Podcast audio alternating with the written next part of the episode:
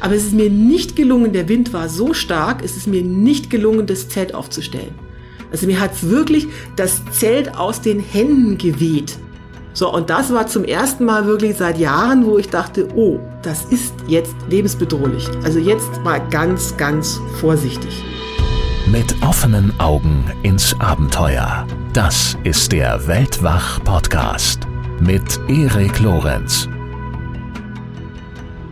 Wir begeben uns in dieser Folge in eine Landschaft wie aus einem Wildwest-Film. Und äh, wir, das heißt in diesem Fall Christine Türmer, sie ist zurück bei Weltwach, ich freue mich sehr. Und einmal mehr Lydia Möcklinghoff. Hi Lydia. Hallo. Und jiha, ne? Heute treffen wir ein paar Cowboys. so ist es, so sieht's aus. genau, äh, wir reisen nämlich in eine Landschaft, die sich im US-Bundesstaat Oregon im Südwesten der USA befindet. Mhm. Und in der dortigen Wüste wechseln sich brettflache und staubtrockene Hochplateaus mit bis zu 3000 Meter hohen Gebirgsketten ab. Und mitten dadurch schlängelt sich der Trail, auf dem Christine unterwegs war, nämlich der Oregon Desert Trail. Und da sind auch die Cowboys unterwegs, von denen uns Christina ausgiebigst erzählen wird. Wir können uns sehr darüber freuen, ja. Über die Cowboys, auf die Cowboys und natürlich vor allem auch auf diesen Trail, denn der hat es wirklich in sich. Also landschaftlich haben wir gerade schon skizziert. Er ist auch nicht gerade kurz, er ist über äh, 1200 Kilometer lang und führt eben wirklich durch extrem abgelegene, durch nicht markierte Gegenden, Cross-Country über einen großen Teil, richtig schwieriges Gelände, unzuverlässige Wasserquellen unterwegs und insgesamt haben diesen Trail bislang nur rund 50 Menschen begangen. Genau, also kompliziert. Dafür braucht man Erfahrung. Und Christine Türmer hat Erfahrung, wie wir wissen. Mhm. Das ist die meistgewanderte Frau der Welt, Bestsellerautorin und ja immer gern gesehener Weltwachgast. also ich darf ja jetzt zum ersten Mal live dabei sein beim Interview. Ja, du darfst dich freuen. Es wird wahrscheinlich eher sehr energiegeladen mhm. zugehen. Das kannst du schon mal annehmen. Ähm, sie wandert mit Schwung und sie erzählt auch mit Schwung. Und äh, sie erzählt über diesen Trail in dieser Folge und natürlich aber auch in ihrem aktuellen Buch, ganz neu erschienen, auf 25 Wegen um die Welt, vom Wohlfühlweg zum Wildnisabenteuer. Und in diesem Buch beschreibt beschreibt sie den Oregon Desert Trail als die größte Herausforderung ihrer Wanderlaufbahn. Ja, und wir wollen natürlich wissen, worin bestanden diese Herausforderungen und wie hat sie sie gemeistert. Darum soll es in dieser Folge also gehen. Und äh, ich würde sagen, los geht's. Perfekt, los geht's. So, und da haben wir nun also auch Christine mit dabei und damit herzlich willkommen. Christine, herzlich willkommen zurück bei Weltwach. Ja, vielen Dank, dass ich jetzt zum mittlerweile, ich glaube, fünften Mal bin ich jetzt bei euch. Ne? Wow. Ach, ja, wer ich, zählt denn noch? Aber es, es waren schon einige du, Male. Das stimmt. Bist du damit Rekordhalterin? Wollte ich gerade fragen, Erik, sag, sag Bescheid. Habe ich den? Auf Rekord? jeden Fall weibliche Rekordhalterin. Also das ist ja nicht zuletzt auch die meistgewanderte Frau der Welt. Also die, die weiblichen Rekorde sammelst du ja sowieso alle ein. ähm, bei den Männern haben wir ehrlicherweise noch zumindest mal Andreas Altmann und Michael Martin, die vorne liegen dürften, wenn ich jetzt mal so spontan überlege. Aber dann kommst gut. wahrscheinlich auch schon du. Tja, da müssen Und du holst dir auf. Also jetzt um dieses Buch herum machen wir so einige Folgen. Eben, ja. ich wollte gerade sagen, bei der dritten, bei der nächsten, bei der letzten Folge in dieser Serie werden wir dann nochmal checken, wie, wie ich da so in der Status liege. Genau, genau, die Aufholjagd hat begonnen. genau, ob du den Orden bekommst. Und ja, also ich freue mich wirklich, dass du äh, wieder zurück bist bei Weltwach, äh, weil jetzt endlich dein neues Buch fertig ist, haben wir natürlich auch wieder massig Gründe, uns zu unterhalten. Gründe haben wir natürlich sowieso, aber wir haben jetzt einen Vorwand, uns wieder zu unterhalten.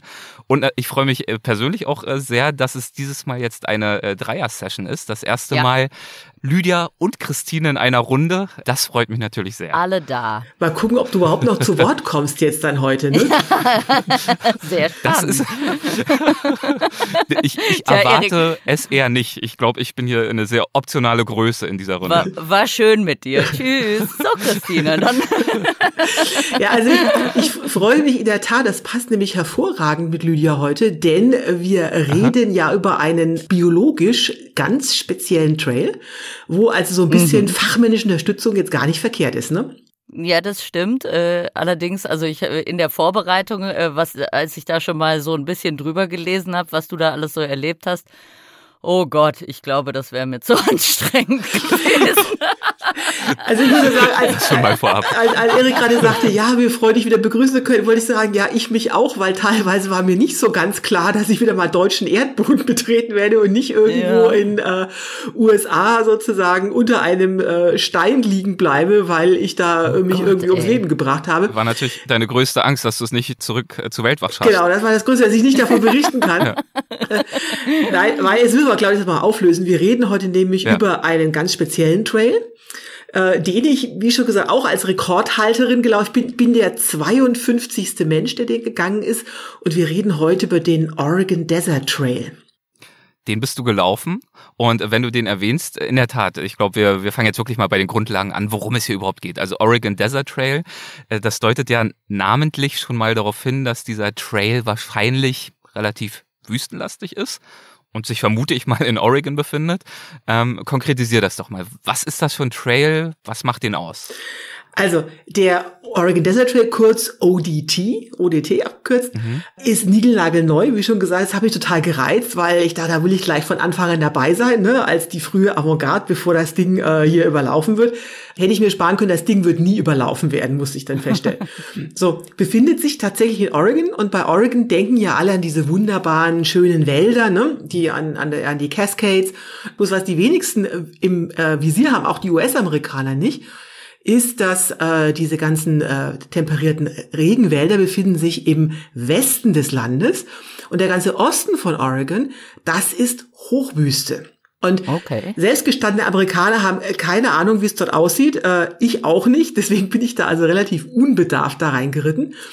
Ja, und äh, dieses ist ein ganz spezielles Ökosystem, diese Hochwüste. Und die sogenannte Onda, äh, das die Trail-Organisation, die dahinter steht, hat sich zur Aufgabe gemacht, dieses wirklich sehr spezielle Ökosystem zu schützen. Und äh, man schützt oder man äh, setzt sich natürlich vor allen Dingen für das und schützt besonders das, was man eben kennt. Und deswegen haben sie beschlossen, legen wir jetzt da mal einen Trail hin, weil dann kommen, dann kommen da Wanderer, dann kommt das in die Medien und dann wird dieses äh, ja sehr interessante Gebiet einfach mal ins öffentliche Bewusstsein gerückt. Mhm. Ja. ja, also das mal zum äh, Hintergrund. Die haben das also seit ein paar Jahren gibt's diesen Trail. Der ist insgesamt 1000. Auch erst seit zwei, 2013 erst, ne? Also rund ein Jahrzehnt erst. Ja, eher weniger. Also die, die, äh, also das, das Ding ist, also man muss sich auch jetzt nicht ja? Trail vorstellen im Sinne von, dass es da einen Weg gibt und Markierungen und. Genau, wollte ich gerade fragen. Also es gibt nämlich überhaupt gar keine einzige Markierung. Das Ding ist nicht markiert und soll auch nie markiert werden. Ja. Und äh, es ist 1200 Kilometer und von diesen, dieser Gesamtstrecke ist ein gutes Drittel Cross Country. Also da gibt's überhaupt gar keinen okay. Weg. Hm. Und also das heißt, die haben im Prinzip nicht so wirklich einen Weg angelegt, sondern haben einfach gesagt, hier lauft da doch mal lang. Genau, lauft da doch mal lang. Und äh, das führt dann zu so kuriosen Sachen, dass es gibt also ein Guidebook dazu.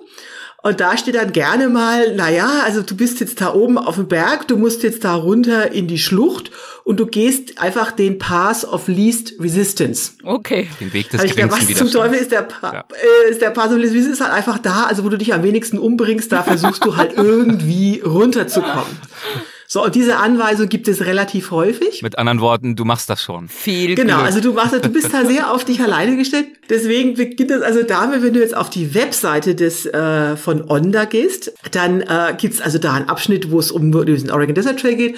Da gibt's auch ein wunderbares Guidebook, bloß wenn du das runterladen willst, musst du erstmal so einen Disclaimer äh, unterschreiben, dass du sagst, okay, also wenn dir irgendwas zustößt, du zu Tode kommst oder was weiß ich passiert, äh, die Trailers hat keine Verantwortung, du machst das alles auf eigenes Risiko. Ich verstehe, dass hier tödliche Gefahren lauern können. Also wenn du, du bist schon dermaßen abgeschreckt, bist, also bis du auf diesen Button klickst, ja, also I agree.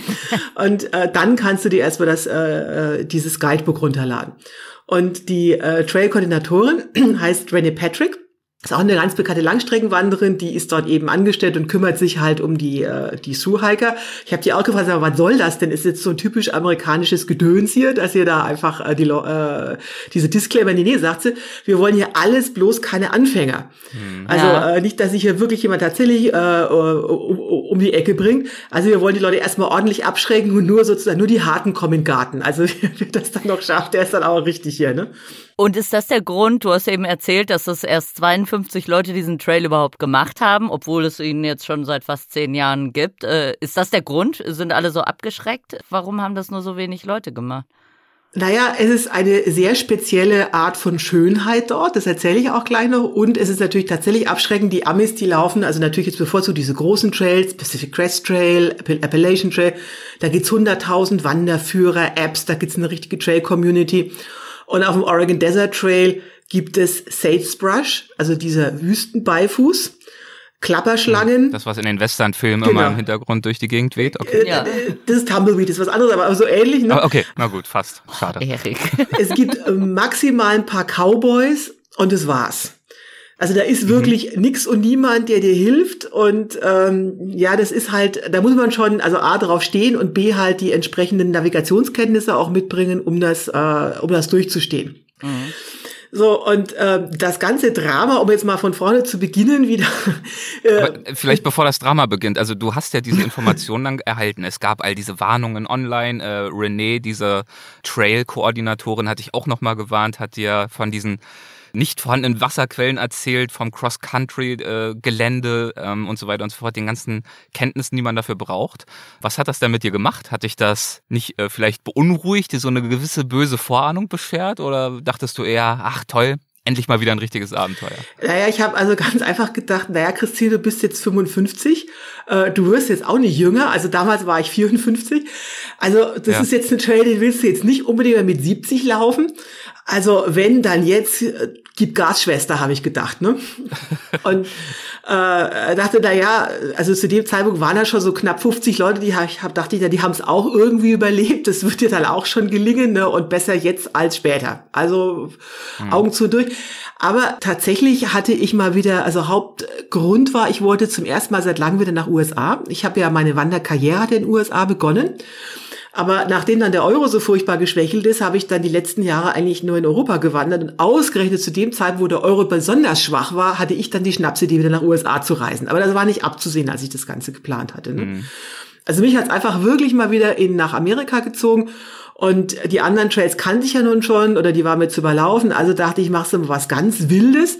Und das ist ja nicht der erste wilde Trail, den ich mache. Ich dachte, halb, halb so wild wirst du schon irgendwie hinkriegen, ne? Ja, wird schon werden. Aus heutiger Sicht hattest du eine halbwegs realistische Vorstellung davon, worauf du dich da einlässt, rückblickend, ohne jetzt schon zu viel vorwegzunehmen? Ähm, ja, also ich hatte eine, sogar eine sehr realistische Einschätzung. Was ich aber nicht vorhersehen konnte, ist, dass also während meiner Wanderung also wirklich so ziemlich alles schiefgegangen ist, was schiefgehen konnte. Aber das war nicht vorherzusehen. Also das, was vorherzusehen hm. war, hatte ich schon so halbwegs gut eingeschätzt, ja.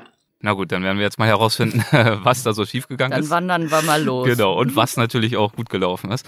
Und es ging ja los, erstmal damit natürlich wie vor jeder größeren Tour, Expedition und so weiter und so fort, Proviant kaufen, vorbereiten und so weiter. Und in deinem Fall war das in einer Ortschaft namens, ich weiß gar nicht genau, wie man sie ausspricht, Paisley?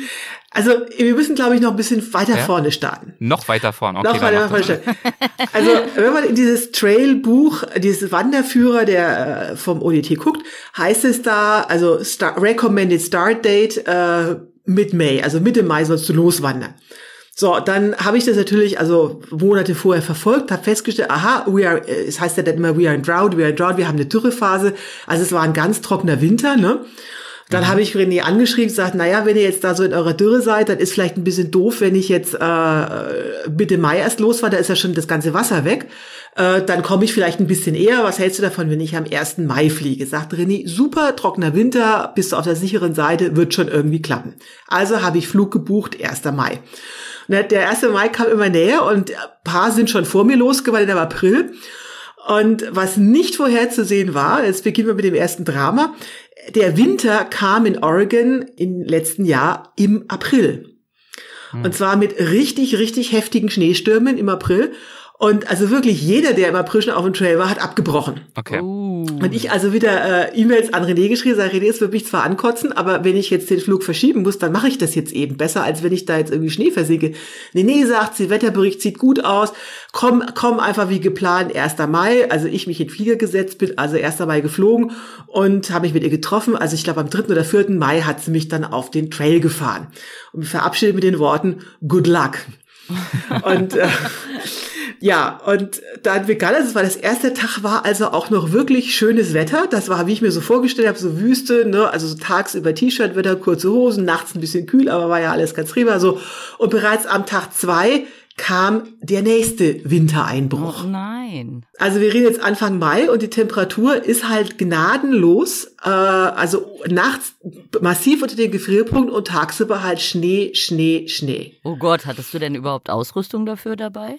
Ja, jetzt kommen wir zum, zum ersten Problem. Eben nicht. Ich hatte mich ja eingestellt auf eine Wüstenwanderung. Und ich bin ja schon öfters in die Wüste gegangen. Das heißt, ich wusste, das muss also nachts bis um die 0 Grad aushalten. Tagsüber wird's warm. Ich hatte also meine normale drei Jahreszeiten Ausrüstung dabei. Und das war also schon sehr bald abzusehen, das wird nicht funktionieren. Oh Und als Ultraleichtwanderin nimmt man jetzt auch nicht sicherheitshalber mal noch äh, zwei fette Winterjacken mit, ne? Nur mal so für alle so Fälle. ist es. Ja. So ist es. Genau, wenn man nicht so einen Rucksack wie du haben willst in England, Erik.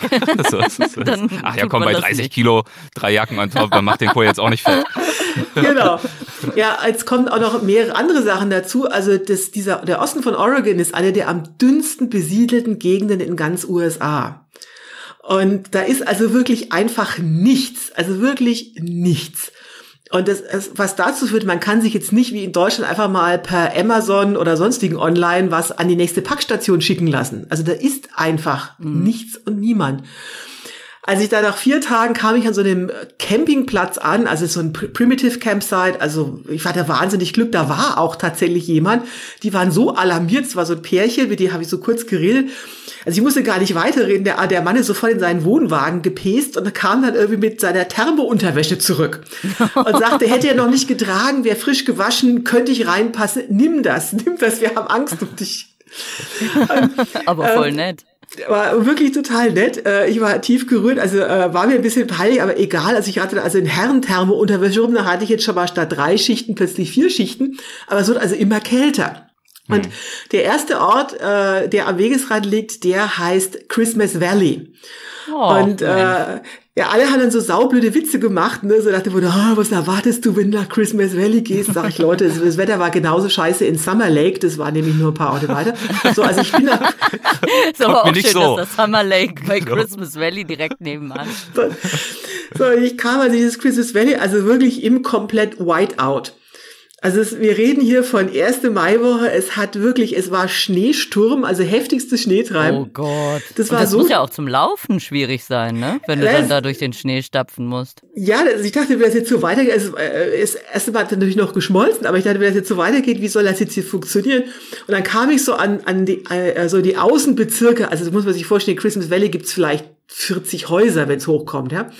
Und ich kam so in der ersten Farm vorbei, da fuhr gerade so ein Pickup raus, ne? Ich dachte schon, oh Scheiße, habe ich nicht rechtzeitig reagiert. Der wendete aber auch sofort nach 200 Metern und kam zurück, ne? Und ich rau so, also ich kann dich jetzt hier in dem Wetter nicht draußen lassen. Wo willst du denn jetzt hier, hier hin, ne? Und dann wurde ich also in das äh, Hotel, hatte ich vorgebucht, dahin verfrachtet. Ne? Ich guckte Wetterbericht und das war also wirklich niederschmetternd. Wir reden hier von Anfang Mai, also wirklich vier Tage am Stück Nachttemperaturen minus sechs Grad. Ach du Schande. Ne? Und Okay. äh, das heißt, du musstest, du musstest dich äh, neu sortieren und äh, vor allem auch neu ausstatten. genau. Das war jetzt sicherlich der Plan. So, jetzt Hauptproblem, also in diesem Christmas Valley gab's also nichts außer diesem Hotel, irgendwas zu essen und so ein Hardware-Store und so einen kleinen, mickrigen Supermarkt. Und ähm, ich habe das auch nicht geschafft, mir da jetzt irgendwas per Amazon hinzubestellen, weil äh, vorher gab's kein Handyempfang. Du bist in der Wüste, da ist, da ist, hast du kein Internetempfang, gar nichts. Und nun hatte ich die Wahl, also entweder ich warte jetzt die vier Tage, bis das Wetter besser wird, was bei Hotelpreisen von 100 Dollar für die Nacht jetzt nicht wirklich toll ist. Ah, schwierig. Äh, Zelten ist da auch blöd bei den Temperaturen oder aber du denkst jetzt halt irgendwas aus und läufst weiter. Also bin ich in den Hardware Store marschiert. Jetzt muss sich das vorstellen, das ist Cowboy Country.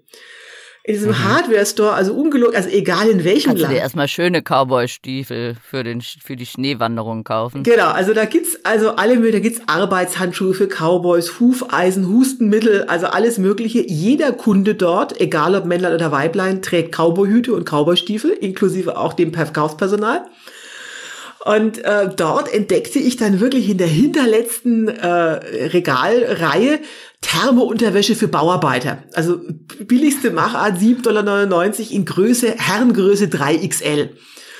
Und ich, Oha. Und ich weiß nicht, also drin einwickeln. Kannst du drüber ziehen. Kannst du drüber, alles drüber. genau. Und ich also so ganz äh, verzweifelt irgendwie dann zu dem äh, ähm, Menschen an der Kasse sage, haben Sie das auch in Damengröße? Also der guckte mich an, als ob er eine Erscheinung hat. und da dachte sie, also gute Frau, sei froh, dass du überhaupt irgendwas hast. Also Ende vom Lied, ich bin mit diesem Herrenpullover Größe 3XL für 7,99 Dollar, den habe ich die nächsten sechs Wochen mit mir rumgetragen. Oha plus Arbeitshandschuhe und, äh, und hin und her. Also es war schon ein heftiger Einstieg. Aber damit habe ich dann auch wirklich die ersten Tage auch überstanden. Aber muss dazu sagen, es ist wirklich, du wachst jeden Morgen auf und kratzt erstmal das Eis vom Zelt. So musste man sich das vorstellen. Aber kannst du mal beschreiben, wie das also jetzt außerhalb vom Christmas Valley, also wenn du da jetzt gecampt hast und so, wie das landschaftlich da aussieht? Also wir haben jetzt gesagt Wüste, da liegt jetzt Schnee drauf, aber sieht man Berge? Wie sieht es da aus? Sehr guter Hinweis. Also jetzt wird's geologisch. Und zwar diese Landschaft dort, äh, die heißt also im englischen Fachbegriff Basin and Range und im deutschen Fachbegriff heißt das Gräben und Horste. Das ist eine Landschaft, wenn du von oben guckst, ist das wie so eine Art äh, Labyrinth. Das heißt, die Basins, das sind brettflache Hochebenen, also wirklich brettflach. Wie hoch? Die liegen auf 1500 Meter. Okay. Und äh, das Einzige, was dort wächst, ist eben dieser Sagebrush, dieser Wüstenbeifuß. Also da siehst du heute schon, wo du morgen bist. und nichts, also wirklich nichts ist da. So, und zwischen diesen Basins ist jeweils immer eine Range. Und diese Range, also alle 50 Kilometer hast du eine Range, dann wieder 50 Kilometer Basin, dann wieder eine Range, dann wieder ein Basin, so geht das so die eine ganze Range, so eine Art Gebirgszug, genau. der sich dann über diese Hochwüste zieht. Genau. Also kommst also alle mhm. zwei Tage kommst du über eine neue Range und die Ranges, die ragen 1000 bis 1500 Meter eben hoch mhm. daraus hinauf. Das heißt, du startest auf 1500 und gehst halt auf der Range auf zweieinhalbtausend beziehungsweise 3000 Meter. Das ist ja auch irgendwie, das muss ja auch äh, witzig sein, ne? Dann läufst du immer auf diese Berge zu, dann gehst du hoch und dann siehst du quasi, was dich in den nächsten Tagen ja erwartet, weil dann guckst du ja auf dieses nächste Basin runter bis zur nächsten Range. Genau. Ne? Und diese spezielle Geografie macht diesen Trail so schwierig, weil äh, wenn du jetzt äh, quasi zu früh losläufst, dann ist es zwar sehr angenehm in der Basin, weil noch noch nicht so heiß, aber in der Range liegt jede Menge Schnee. Hm. Läufst du aber zu also spät, zu früh im Jahr. Hm. läufst du aber zu spät ja. los, also zu spät im Jahr, dann hast du zwar keinen Schnee mehr, aber dir brennt wirklich das Hirn aus dem äh, aus dem Kopf, weil das so heiß ist in in, in den Basins. Und deswegen ist der Zeitrahmen unglaublich eng in diesem auf diesem Trail. Und hat mich hm. auch erwischt, also ich konnte eine Range auch überhaupt nicht mitnehmen, weil da war wirklich noch Meter hoch Schnee, da musste ich einfach außen rumlaufen. Also war einfach nicht machbar. Und das bedeutet, diese, dieser Schneeeinbruch, dieser Kälteeinbruch, mit dem du jetzt schon zu kämpfen hattest, der hat dich ja erwischt, als du sogar noch in einer der Hochebenen steckst. Genau. Das heißt, du warst ja noch nicht mal im eigentlichen Hochgebirge. Genau. Ja, die erste Range war da auch schon sehr zünftig. Also mein erstes äh, Mittagessen habe ich da auf einem öffentlichen Plumpsklo zugebracht, weil es einfach zu kalt war. Also es ist furchtbarer Wind. Mhm. Ist auch landschaftlich sehr unterschiedlich. Du hast oben auf den Ranges hast du richtig Wald. Äh, auch, auch tolle ähm, äh, Nadelwald tolle, oder? Ja, genau, hast Nadelwald. Und äh, während unten in der Range halt außer diesem blöden Sagebrush halt überhaupt gar nichts ist und auch kein Wasser und äh, was die Sache natürlich auch relativ schwierig macht. Und das mhm. Einzige, was du dort jetzt betreiben kannst, also du kannst da keinen Ackerbau betreiben, aber das ist halt klassisches Cowboy Country. Mhm. Also ich dachte wirklich die ganze Zeit, mir kommt jetzt gleich Old Shatterhand oder Winnetou entgegengeritten. ja, ja, aber wirklich, das, äh, also das stellt man sich ja auch so vor, wie in den alten Wildwest-Filmen, ne? Also genau. das war jetzt auch so mein Bild, dieses, diese Weite und dazwischen dann eben diese Berge, die dann äh, am Horizont genau. zu sehen sind. Genau. Hattest du äh, da Berührungspunkte, vielleicht bevor du aufgebrochen bist, mit dieser, mit dieser Cowboy-Kultur, die es dort ja immer noch gibt? Also ich gebe ganz offen zu, ich stehe auf Cowboys. ja, das ist ja, also im Pantanal gibt's ja auch die Cowboys und äh, das genau. ist tatsächlich auch teilweise gibt's da Frauen, die sind dann wirklich hin und weg, wenn die Cowboys vorbeigeritten kommen. Es hat schon auch irgendwas Romantisches, wenn die dann da so in voller Kluft. Das ist dann immer sehr enttäuschend am Sonntag, wenn die frei haben und dann alle in Shorts und Flipflops rumlaufen, wo man so denkt, hm, jetzt sehen sie aber auch ein bisschen schäbig aus. Also tatsächlich die Cowboy-Kluft, die äh, bringt schon einiges mit. Naja, ich folge dir ja auch, äh, Lydia, und ich sehe, also ich muss dazu sagen, die, die, also ich bin 1,84, also die Cowboys im Pantanal wären mir zu klein, sage ich ganz ehrlich. Nee, die sind alle mini. genau, und die, die amerikanischen Cowboys sind da ein bisschen größer. Und ich hatte dann auch gleich tatsächlich eine wirklich sehr skurrile Cowboy-Begegnung am Anfang, die also mich doch ein bisschen verwirrt hat. Und, Ja, und zwar bin ich gespannt. äh, passierte da folgendes, dass ich komme nun, also wieder mal Schneesturm, Schneesturm, Schneesturm und ich komme nun endlich nach irgendwie einer Woche in der Kälte auf eine Teerstraße, um in den nächsten Ort zu kommen, Paisley. Also jetzt äh, wie, das, wie das Paisley-Muster. Ne? Ich Und wollte gerade fragen, Ja. laufen die dann auch alle in so Hemden mit so Paisley-Muster rum? Das wäre überraschend. Nein, nein, nein, nein. Also ganz im Cowboy So, also ich komme nur auf diese Teerstraße und äh, ich musste in dieses Paisley kommen, weil da war mein Paket. Also da ähm, diesen kleinen Orten, die haben zwar alle so, das heißt dann Mercantile. Und Mercantile heißt, das ist dort, äh, ja, was weiß ich, da gibt's Marlboro-Zigaretten und ein bisschen Whisky und ein paar Hufeisen und vielleicht ein paar Arbeitshandschuhe. Ne, aber so richtig Wanderer Rüseblei kannst du nicht machen. Also ich musste dahin, weil da war mein Paket. Die machten aber in zwei Stunden zu und ich hatte noch acht Kilometer. Also das wurde knapp, das war mir schon klar. Ne? Da dachte ich jetzt, scheiß auf die Connecting Footsteps in dem Fall. Also hier geht äh, der, der Magen vor. Wenn jetzt einer vorbeifahren sollte und anhält, Christine, nix wie rein. Also ich hatte so Hunger, es war wirklich schlimm. Und prompt, also kaum hatte ich diesen Gedanken gehegt, tauchte auch schon der erste Pickup-Truck auf, also wirklich wie, wie im Schlechten für so total verbeultes Auto.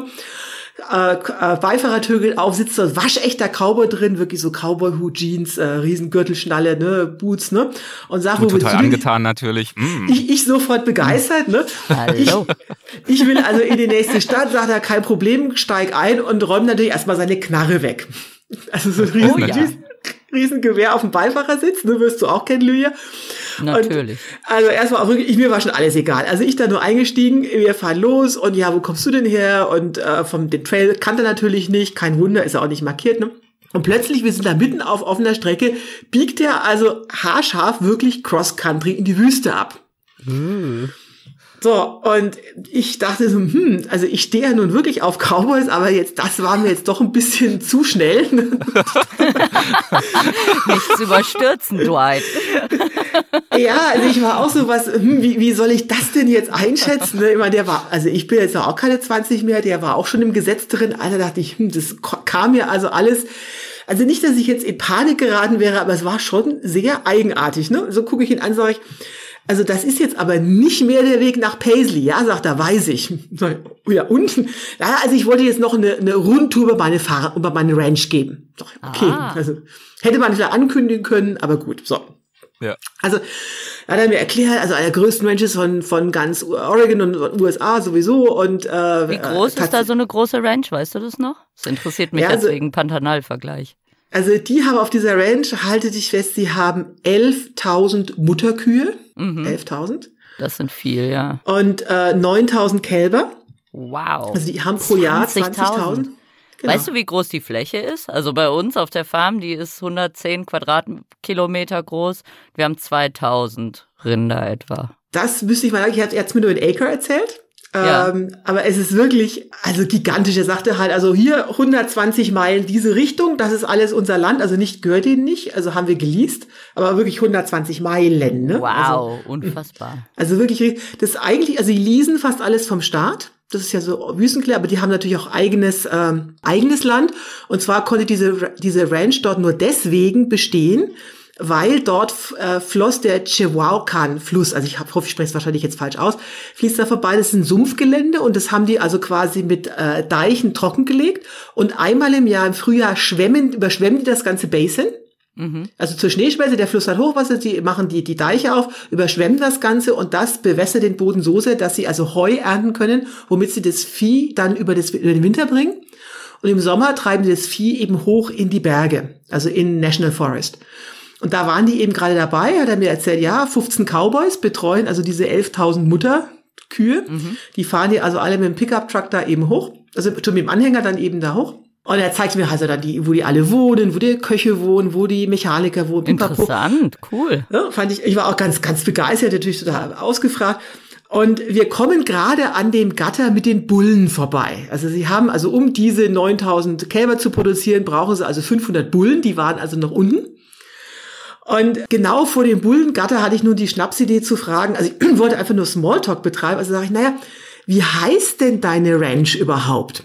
Ganz falsche Frage. Der macht also eine Vollbremsung, grinst mich verheißungsvoll an und fängt an, sich das Hemd aufzuknöpfen. What? Äh, Jetzt passiert es so- doch, verdammt. Und ich dachte auch wieder so, Die Romanze wie soll- beginnt. Ja, ich wusste jetzt eigentlich so, wie soll ich das jetzt eigentlich so alles finden? Guckte schon mal so ein bisschen nach dem Türgriff, war ja auch keiner da, ne? Und so, hm, ja.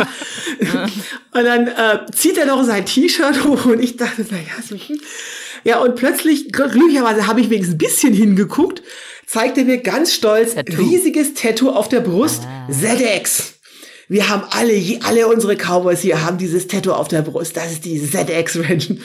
Ja, und dann hat er sich wieder angezogen. Also ich muss, ich, ich muss ganz ehrlich sagen, Lüder, ich habe dann vorsichtshalber nicht mehr nachgefragt, äh, wie, wie, wie, wie, wie, viele, wie viele Bullen man braucht, um diese, diese 9000 Kälber zu produzieren. Ich dachte, jetzt kriege ich noch mehr Anschauungsunterricht. Das wollte ich mir halt doch lieber ersparen. Ne? Lass uns das Thema wechseln. Wo wir gerade über Hoden sprechen. Naja. Genau.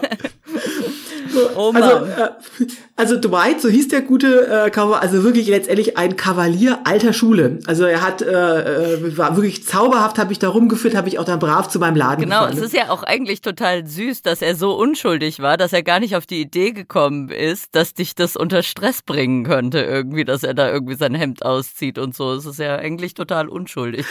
Also ich weiß nicht, was er aber da welche Hintergedanken hat, aber jedenfalls ist, ist alles wunderbar ausgegangen. Also es war ein tolles Erlebnis, war eines der schönsten Erlebnisse, die ich da hatte, weil ich halt auch ganz viel gelernt habe.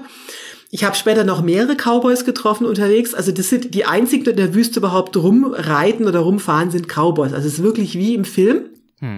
Dass du, also meistens siehst du die im Pickup-Truck, also die fahren dann halt rein, um dann halt mit den Kühen zu arbeiten. Und du siehst, das war auch ein bisschen, äh, auch ein bisschen verwirrend für mich, diese, das, es gibt zwar diese großen Ranches, also die, die ich jetzt gerade beschrieben habe, diese ZX-Ranch, aber ähm, die meisten Ranches sind Familienbetriebe und da siehst du wirklich die ganze Family. Da sitzen die Leute, da sitzen die Kiddies schon mit zwölf im Sattel und helfen beim Viehtrieb mit. Und zwar Jungs und Mädels. Wollte ich auch gerade fragen. Cowboys, ähm, gibt's denn, wie sieht's denn mit den Cowgirls aus? Ist die Emanzipation dort auch angekommen? Und wie? Also auch sehr lustig, in einem von diesen Mercantiles, also diesen winzigen Läden dort in der Wüste, habe ich dann also einen, habe ich den Ladenbesitzer, bin ich ein bisschen so ins Gespräch gekommen, ne? Und äh, der macht, der machte alles alleine. Also der war Koch, der war Bedienung, der war Verkäufer, der war Tankwart. Ich sag, na was sag mal, warum stellst du jetzt niemanden ein, der dir hilft? Ja, sagt er, würde ich ja gerne. Früher haben wir die Töchter von den Ranchern, die haben im Sommer immer hier als Aushilfe gearbeitet. Aber seit neuestem reiten die lieber selber Rodeo, da verdienen die viel mehr. Also da muss ich alles alleine machen. Ach, krass. Hm, ja. okay. Und wie ist das denn, äh, was ich mich gefragt habe, bist du dann auf dem Trail auch viel über Privatgelände äh, gelaufen? Und falls ja, äh, musstest du das irgendwie ankündigen? Weil ich habe da dran gedacht, also im Pantanal zum Beispiel, auch Cowboyland, da sind 99, äh, 98 Prozent im Privatbesitz und die Leute sind auch ziemlich fierce, also die verteidigen ihr Gelände und das muss man dann vorher ankündigen, sonst hat man, wenn man Pech äh, hat, einen Cowboy mit einer Waffe vor sich stehen, der erstmal wissen will, wer man da ist. War das auch Privatgelände oder ist das ansonsten eher so ein Nationalpark, wo man da durchmarschiert? Also das ist äh, weder noch, das ist äh, Land, was in Staatsbesitz ist, also was der, was der Staat aber verliest an, an die Rancher. Die haben also langjährige Leases, wo die halt, halt über, über Jahrzehnte dann ihr Vieh dort eben hintreiben. Also das meiste, wo du unterwegs bist, das ist tatsächlich äh, Staatsland. Du bist auch Privatbesitz, wird also total umgangen. Das ist total kurios, weil er sagt, die Karte hier 90 Grad abbiegen und ich denke mir, warum? Hier ist doch nix. Du siehst also teilweise die, die, die Grundstücksgrenzen gar nicht. Und der Weg, also der, der offizielle Trail auf der Karte sagte, du musst jetzt halt außen rumlaufen. Ich bin dann oft einfach durchmarschiert. Also wenn das jetzt nur, was weiß ich, ein paar hundert Meter oder ein Kilometer waren, läufst du halt durch. Zumal wenn das jetzt nicht abgezäunt ist. Und ich habe auch festgestellt, also die Cowboys, die draußen sind, wenn die dich jetzt mit einem Rucksack sehen in dieser Wüste, dann sind die erstmal hilfsbereit.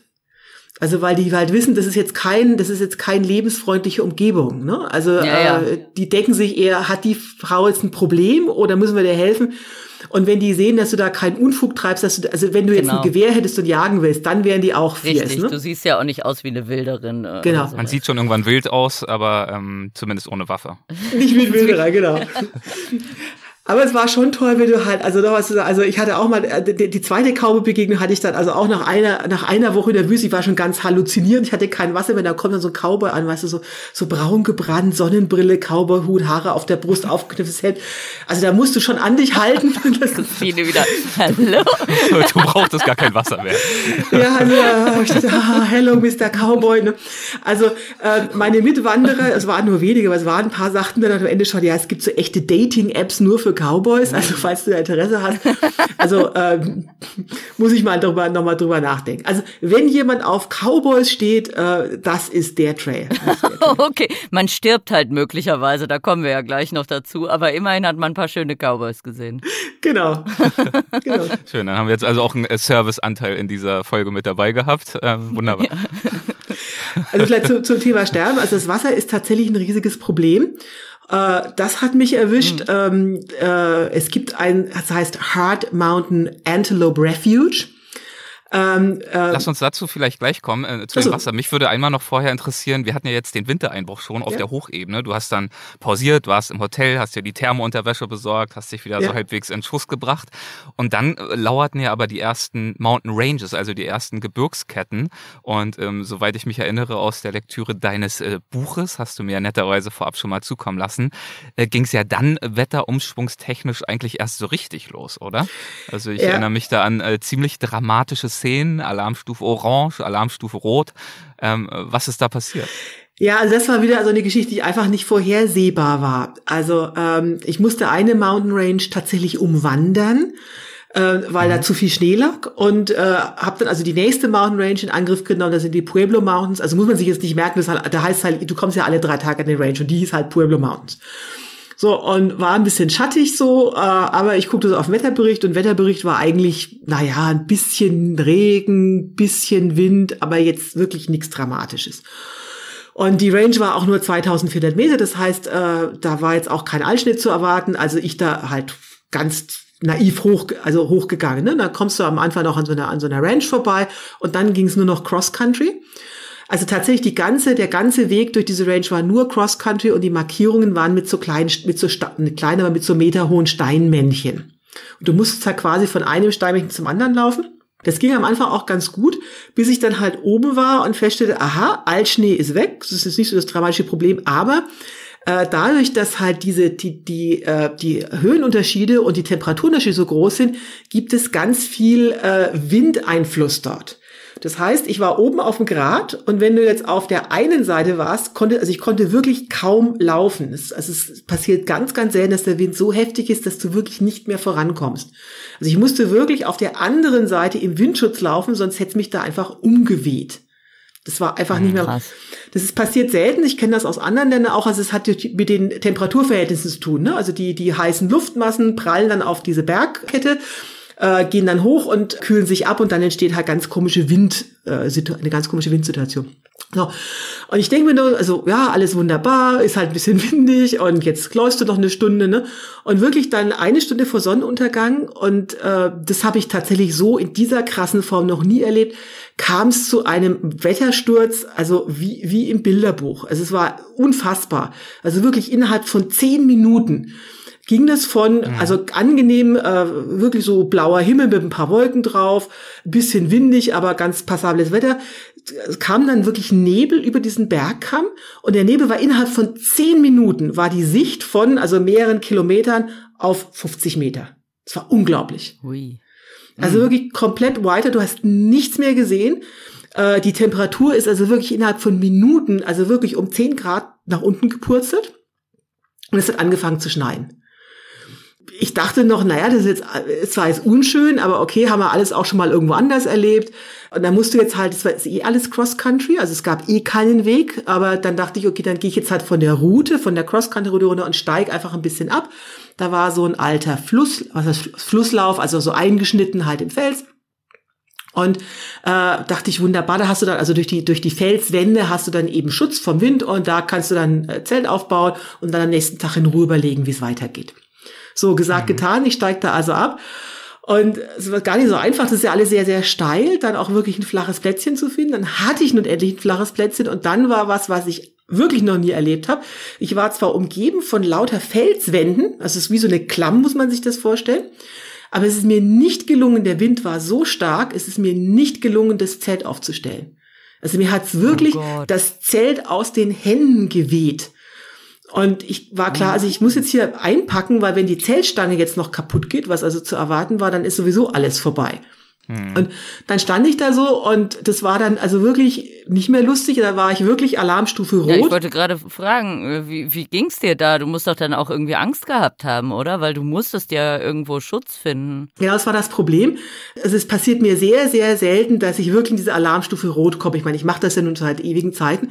Also du hast oft Situationen, wo es irgendwie unangenehm wird, also so Alarmstufe Orange, wo du weißt, okay, jetzt mal aufpassen, wo vielleicht andere Leute in Panik geraten, aber wo, du, wo ich halt weiß, okay, habe ich alles schon zehnmal hinter mir, wird jetzt vielleicht unangenehm, aber ist nicht lebensbedrohlich. So, und das war zum ersten Mal wirklich seit Jahren, wo ich dachte, oh, das ist jetzt lebensbedrohlich. Also jetzt mal ganz, ganz vorsichtig.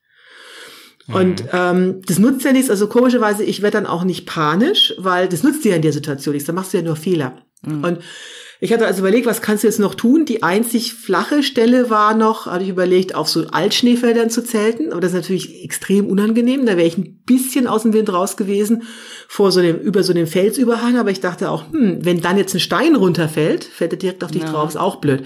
Also ich habe noch ewig überlegt und dachte, zur Not musst du halt wach bleiben. Also geht dann halt nicht anders. Sich irgendwo hinstellen, hinkauern, weiß der Geier was.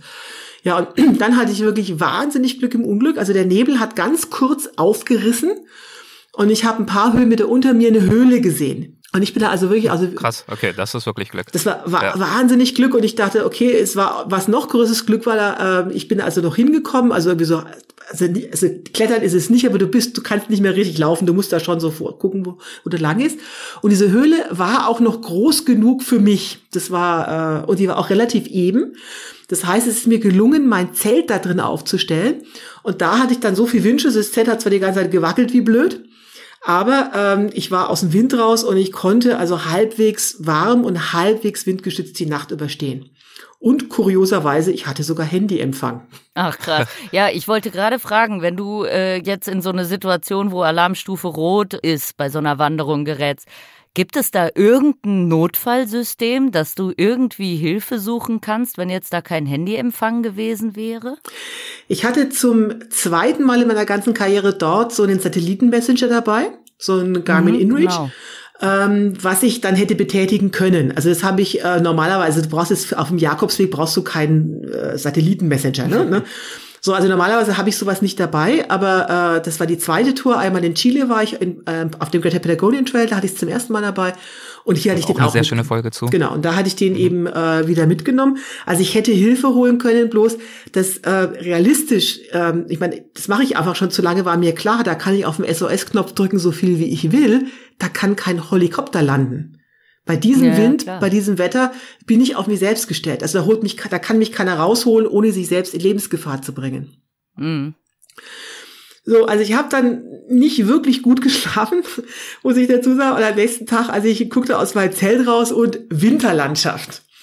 Jetzt muss man dazu sagen, Wow. wir, es war Also Zelt, weil du hast das Zelt in der Höhle aufgebaut. Genau, ich hatte das Zelt in der Höhle aufgebaut, Ja, genau. Mhm. Gucke da also am nächsten Tag raus und wirklich Winterlandschaft. Und zwar, wir, wir, das Datum war der 29. Mai. Verrückt, quasi Juni, ne? Es war quasi, es war wirklich, also äh, äh, wirklich 30 Zentimeter Neuschnee. Ne? Wahnsinn. Und da war mir natürlich klar, also das wird jetzt hier nix. Also du kannst unmöglich zurück auf den, auf den Kamm. Es war immer noch Nebel, es lag wahnsinnig viel Schnee. Also ich musste jetzt absteigen und ich bin dann halt über diesen Flusslauf, der natürlich total zugewuchert war. Äh, also ich habe für für zwei Kilometer Luftlinie habe ich glaube ich drei Stunden gebraucht. Es war wirklich wirklich Gott. ätzend. Und dann kommst du halt unten raus, also in, äh, also nie, noch nicht im Basin, aber äh, dort, wo es dann also Jeep Roads gab, das war zwar alles Privatgrund, aber ganz ehrlich, das war mir auch schon wurscht. Also wenn mich da jetzt einer, also A kommt bei dem wieder sowieso keiner durch und das war einfach Lebensgefahr. Also da war mir klar, da laufe ich jetzt einfach.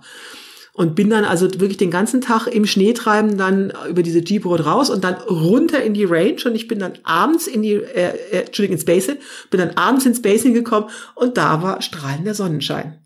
Unfassbar. Ein Wechselbad der Gefühle. Hast du, hast du da erwogen, abzubrechen? Das wird mir hier doch alles eine Nummer zu wild. Also es ist lustig, das bin ich ganz oft gefragt worden, aber das stellt euch das so naiv vor. Also selbst wenn ich das jetzt beschlossen hätte, wie wäre ich denn da weggekommen? Also, hm, da, guter, guter Punkt, ja. Also da ist ja nichts, ne? Also, ja. also hast du gar keine Wahl. Du musst einfach weiterlaufen. Und äh, immer wenn ich an einer Zivilisation war, dachte ich, ach, es wird jetzt schon besser. Ich dachte eigentlich ständig, dass es besser wird. Es wird bloß nie besser. Aber immerhin. Der, der Glaube Segen, hält. Der Segen und der Fluch des Optimismus. ja, okay, also Sturm und Schnee und dann äh, ging es ja weiter mit Staub und Sonne. Also wenn wir jetzt mal äh, bei den Alliterationen bleiben, es blieb anstrengend, nur es war halt wieder ganz, ganz anders und trotzdem wieder extrem, nicht wahr? Also es ging ja eigentlich von einem Extrem ins andere wie so ein Pendel auf dieser Wanderung. Genau.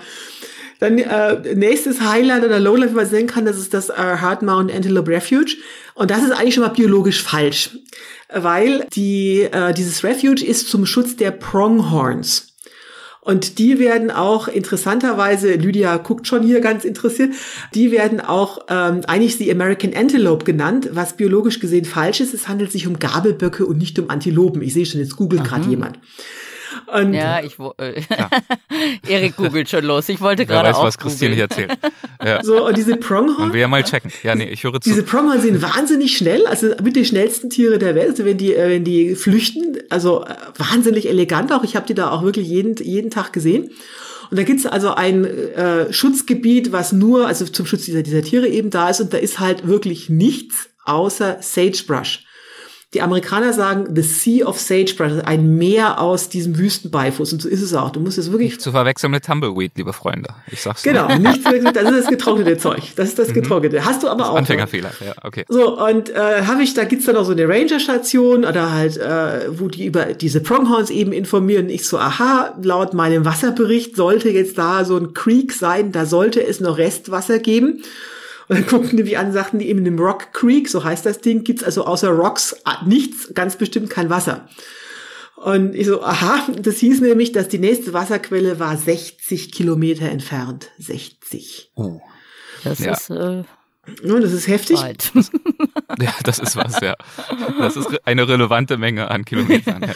So, also ich erstmal ordentlich Wasser auf Vorrat getrunken und äh, sieben Liter Wasser eingepackt und bin dann halt da losmarschiert und dann bist du halt wirklich, das ist schon, also da, da spielt halt wirklich eine Rolle. Also ich bin das gewohnt, also ich bin schon viel Wüste gegangen, weil das ist wirklich ein Psychoproblem. Also wenn du dir vorstellst, also für normale Menschen, die es gewohnt sind, einfach, einfach eine, die, das Wasserhahn aufzudrehen, dann zu wissen, du hast jetzt zwei Tage nur das Wasser, was du mit dir rumträgst. Und wenn das ja, weg da ist, bin ich ja total neurotisch. Ich muss jetzt auch sofort trinken, wo ich darüber nachdenke. also das ist Tatsächlich habe ich das total. Wenn ich weiß, ich kann nicht trinken, dann habe ich auf einmal einen Durst. Ah ja, Christine trinkt Die auch. auch Wir trinken Ja, jetzt ja. erstmal alle Mein- eine Runde. Mein Kaffee ist eh schon leer gesoffen hier. Von Cheers, daher. Leute. Also ich hatte wieder ich hatte das große Glück, ich kenne das schon, das heißt, ich kann, also mit dieser, mit dieser, mit dieser emotionalen Bedrängnis, also kann ich halt besser umgehen. Ne? Also es, das ging eigentlich relativ gut, ich bin da auch nicht in Panik geraten. Obwohl das also wirklich, äh, das waren halt 60 Kilometer nur geradeaus und nur flach und nur Sagebrush. Jetzt ist das Problem, wir sind jetzt hier Anfang Juni. Es ist schweineheiß und dieses Sagebrush ist maximal, wenn überhaupt, hüfthoch. Das heißt, du hast nirgendwo Schatten. Also ich habe wirklich zweieinhalb Tage keinen noch so mickrigen Baum gesehen. Nichts. Und der einzige Schatten ist da, wenn die, also wenn die ihre Zäune spannen oder Zäune bauen, dann wird da auch ein Gatter rangemacht und damit dieses Gatter hält, äh, schichten die Steine auf und die werden dann mit so Stacheldraht ummantelt, damit die, die damit die äh, in Form bleiben. Und das war der einzige, der einzige richtig dichte Schatten, den ich zwei Tage hatte. Also ich habe mich immer schon gefreut, wenn so ein Gatter kam, dann, konnte ich mich an diesen Steinsäulen, du musstest dich halt genau so hinsetzen, dass das bisschen Schatten, was in dieser Steinsäule ist, dass das dich gerade, dass du da gerade drunter sitzt. Also das Sonne, ja, aber wahrscheinlich dann auch trotz ungeachtet aller Wintereinbrüche, Kälteinbrüche tagsüber dort wirklich Hitze auch. Über ne? 30 Grad, über es war 30 auch, Grad, ja. Ja, okay. Also es war richtig, Echt krass, wenn man überlegt, dass du gerade aus dem Schneesturm, äh, den, Ja. knapp den Schneesturm überlebt und dann, also in Anführungsstrichen, ein paar Kilometer weiter, kämpfst du dich dann da durch die Sonne durch. Also es war wirklich sehr, sehr, sehr heftig. Und dann ähm, dachte ich, naja, gut, also nach dem nach zwei, zwei Nächten in der Wüste, also äh, ohne Wasser, also war ich dann auf einen halben Liter runter. Und äh, ja, also ne, die nächste Wasserquelle ist dann so ein Reservoir, das ist also so ein, so ein Kuhtümpel, also wurde künstlich angelegt. Ne? So, und ich da nun also hin, äh, hinmarschiert, habe ich noch verlaufen, weil mitten in der Wüste tauchte plötzlich ein Stoppschild auf. Ich weiß nicht, wer das hingestellt hat, aber da war plötzlich ein Stoppschild. ich war, so Einfach so random. Verstehen Sie Spaß und dann vergessen abzubauen. Genau, also also eine Giro, wo also, wo also vielleicht dreimal im Jahr da vorbei war ein Stoppschild, okay. So, also ich da doch äh, kam also endlich in diesem Viehtümpel an. Also man sah schon, der hatte auch Wasser, ich schon ganz erleichtert, aber das war so ekelhaft. Also wirklich so ekelhaft. Das kann man sich nicht vorstellen. Da wird halt einfach, äh, äh, ne, wird einfach so, so ein Loch in, in, in die Erde gegraben, dann kippen die da halt Wasser rein und die Kühe, also sind da alle außen rum und da schwimmen Kuhfladen drauf. Das Ding ist also mehr braun als durchsichtig und es stinkt höllenmäßig. Und der, äh, äh, mein Führer sagte schon, oh, das ist so eine ganz verlässliche Quelle, da kann man eigentlich immer ganz gut Wasser filtern. Ich so, oh Gott. Du meinst deinen Reiseführer, ne? Das, was du da runtergeladen hattest. Genau, mein ja, Wanderführer, ja. ne? Und naja, was sollte ich tun? Nächste Wasserquelle war acht Kilometer weiter. Ich habe dann diese Drecksbrühe zumindest mal mitgenommen, also aus Sicherheit. Ne? Bin was dann, man hat, hat man, ja klar. Ne? Und bin dann halt äh, nochmal acht, acht Kilometer gewandert, also ohne jegliches Wasser. Und dann kam ich, Halleluja, zum Miller Place. Also das war ein, eine, eine Ranch und die, die Rancher haben also den Wanderern erlaubt, sie dürfen also nicht nur über das Gelände laufen, sondern sie dürfen auch an der, an, an der Wasserpumpe, die, also klassisch wie, wirklich wie im Film, also mit so Windmühle, ne? Ah, ja. ähm, wird also Wasser hochgepumpt, da darfst du dir Wasser holen. Du darfst nicht dort zelten, weil sonst die Viecher abgeschreckt werden, aber du darfst dort Wasser holen. Und da habe ich dann den ersten Baum seit Tagen gesehen, also direkt neben dieser Wasserpumpe ein riesiger Baum. Und da kam kaltes, klares Wasser direkt ah. hochgepumpt aus der Erde. Ich sage, das ist, oh. kannst du dir nicht vorstellen, so eine Wanne. wie toll das ist, genau, wie toll das ist. mein Gott, also wirklich ein, ein sprichwörtliches Auf und Ab der Gefühle in diesem Fall. Es ging ja dann noch weiter, du musstest dann auch noch Flüsse furten und so weiter und so fort. Gibt es natürlich im Buch auch. Ähm, in welchem seelischen, in welchem körperlichen Zustand hast du denn dann irgendwann das Ziel erreicht? Warst du wirklich auf dem aller, aller, allerletzten Lochpfeifen? Nee, also ich, Oder hast du dich äh, halbwegs regenerieren können unterwegs? Nee, also ich möchte vielleicht nochmal äh, zu, zum letzten, also zum letzten Hindernis noch kurz was erzählen, weil das ist eigentlich das Schönste ja. auf dem, auf dem Trail. Ist jetzt wird's äh, äh, landschaftlich total spannend. Also bisher sind wir Basin and Range und halt diese, diese platte ja. Hochwüste. Und dann der, das letzte Drittel dieses Trails, das geht, der führt durch die Oahe Canyonlands. Und diese Canyon, dieser Canyon, dieser Oahe Canyon heißt nicht umsonst, das ist Oregons Grand Canyon. Mhm. Und genauso muss ich das vorstellen, es ist wie der Grand Canyon, also ähnlich spektakulär, halt nur ein bisschen kleiner und kurioserweise komplett ungeschützt. Das hat also weder Nationalparkstatus noch sonst irgendeinen Schutzstatus. Und deswegen, das ist auch der Hintergrund, muss man wissen, warum dieser Trail, so Oregon Desert Trail überhaupt ins Leben gerufen wurde. Die wollten halt die Aufmerksamkeit darauf lenken. Okay. Weil im Moment wird das ganz normal genutzt. Da gibt's noch Ranches, da äh, wollen die jetzt irgendwelches, äh, irgendwelche Erze abbauen. Also das ist auch die Hauptidee, um diese Canyonlands zu schützen. Mhm. Und der Hawaii Canyon muss man sich wirklich so vorstellen, das geht über, zieht sich über 100 Kilometer, zieht sich, also mehrere hundert Kilometer zieht es lang. Das ist tief eingeschnitten, also der, in der Mitte ist der Fluss und die Felswände ragen 300 Meter wirklich vertikal hoch. Wow. Und in der Mitte ist halt dieser Fluss, der also verschiedene Verzweigungen hat. Naja, und der Trail ist dann halt im Fluss. Genau, ich wollte gerade fragen, läufst du oben oder unten? unten? Also sie haben dann schon sinnigerweise dann ein paar Alternativen gemacht. Also die, die Hauptroute führt durch den Fluss. In der Beschreibung heißt es dann so schön, also du musst dann halt wirklich mehrmals, mehrmals am Tag schwimmen. Mhm. Es gibt Klapperschlangen in rauen Massen und es ist halt alles zugewuchert. Und deswegen gibt's halt Alternativrouten. Du kannst dann also oben am Canyon langlaufen, hast einen wunderschönen Blick nach unten oder du läufst halt drinnen und also wirklich alle, die ich getroffen habe, sind oben lang gelaufen, weil du bist einfach weich gekocht. Ja. Du bist komplett weich gekocht nach diesen, nach diesen Strapazen. Du musst aber halt diesen Fluss einmal queren.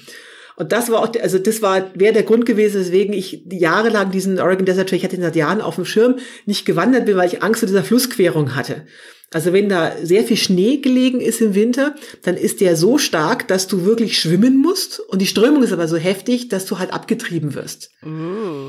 Ne? Und äh, ich hatte wahnsinnig Glück. Der Schnee kam ja sehr spät. Das heißt, da ist nicht mehr, das hatte nicht so, das Wasser stand nicht so hoch. Ich bin also äh, sogar warten drüber gekommen. Es war eigentlich viel einfacher, als ich dachte.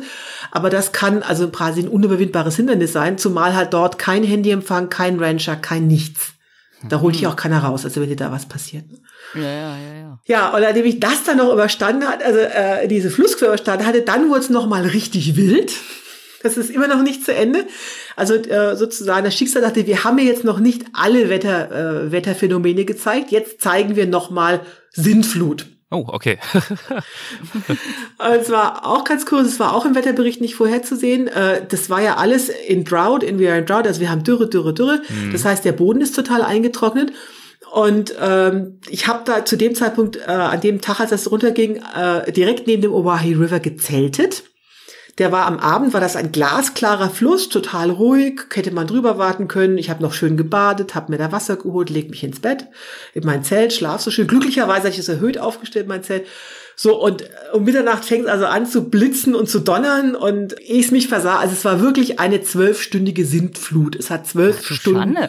Und das in so einem Canyon, das also ich stelle mir das dann vor wie in so einem Wadi irgendwie, dass das echt gefährlich sein kann, dass dann der Fluss auf einmal ansteigt. Genau, ich hatte das Glück, es war, also der Canyon war dort sehr, sehr weit. Das war, mhm. äh, das war wirklich mein Glück. Aber ich hatte glücklich aber tatsächlich ein bisschen erhöht gezählt, auf so einer Stufe, die über dem Fluss lag. Und am nächsten Tag, also als er nach zwölf Stunden, als ich mich mal so langsam rausgewagt habe, also wirklich statt alles unter Wasser, der Fluss war der dreckig braune Brühe, weil natürlich das ganze äh, Wasser da von den Hängen mhm. dort reingelaufen ist. Und es war also nicht mehr zu furten. Also es war unmöglich, darüber zu kommen. Und ich war glücklicherweise auf der richtigen Seite und Ja, ich wollte gerade sagen, ein Glück bist du am Tag vorher durch und hast nicht gedacht, ach komm, das machen wir morgen. Genau. Ja, und das Problem begann dann aber, wurde, also da kam ein Problem, wo ich überhaupt nicht gerechnet habe. Ich dachte, naja, jetzt ist jetzt der Regen das Problem, war es gar nicht.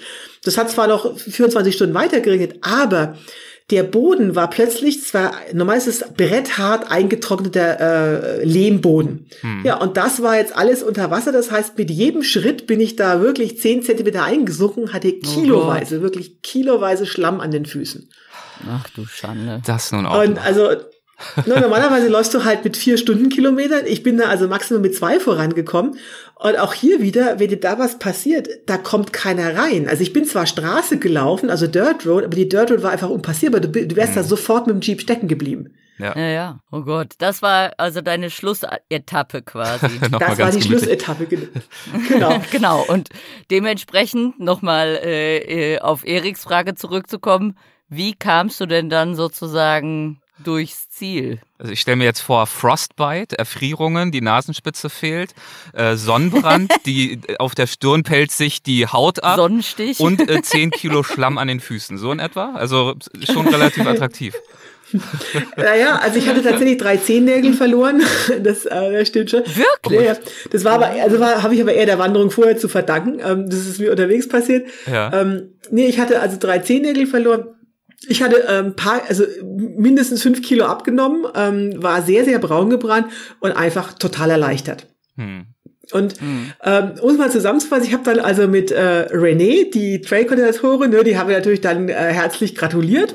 Äh, wir haben auch ein klein, äh, kleines Insta-Live zusammen gemacht. Dann sagt sie, naja, wie hat's dir denn gefallen? Jetzt sei mal bitte brutal ehrlich. Und man kann es eigentlich nur so zusammenfassen. Das ist, glaube ich, das schöne Schlusswort zu diesem Trail. Die US-Amerikaner, die äh, unterscheiden so spaßeshalber, bei, wenn es um Outdoor geht, um drei Spaßtypen. Da gibt's mhm. Type 1, Type 2, Type 3 Fun.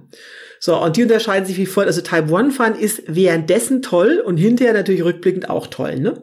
So, Type 3 Fun ist währenddessen scheiße und hinterher natürlich auch scheiße. In der Regel sind das die, die Touren, wo du dich irgendwie umbringst, Verletzungen hast, verdurstest oder vom, vom Bären gebissen wirst oder sowas. Das ist Type 3 Fun.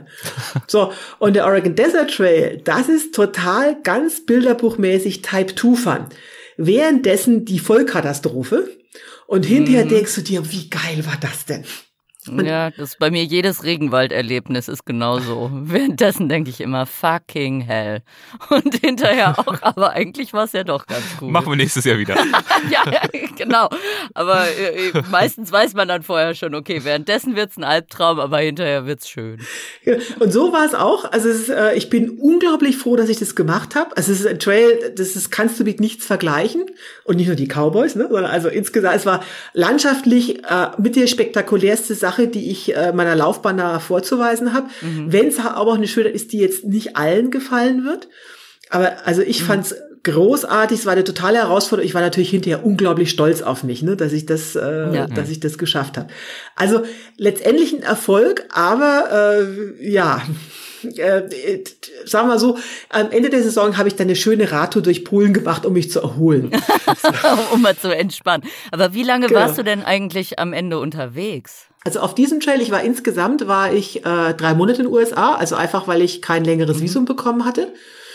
Und das war der erste Trail von zweien und der hat gut, äh, gut sechs Wochen gedauert, das ganze Martyrium. Und ich muss dazu sagen, diesen mhm. sechs Wochen habe ich in zwei, zweimal im Hotel geschlafen. Ansonsten habe ich wirklich immer draußen gezeltet. Das ist auch für mich schon eine Herausforderung. Ne? Also wenn du immer draußen bist und immer nur im Fluss baden oder sowas, das war, war schon hart. Ne?